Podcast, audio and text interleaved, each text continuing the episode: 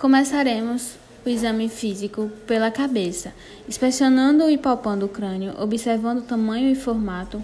Palpamos o couro cabeludo, observando se possui nódulos e o cabelo se observa se a cor, textura, distribuição e a higiene.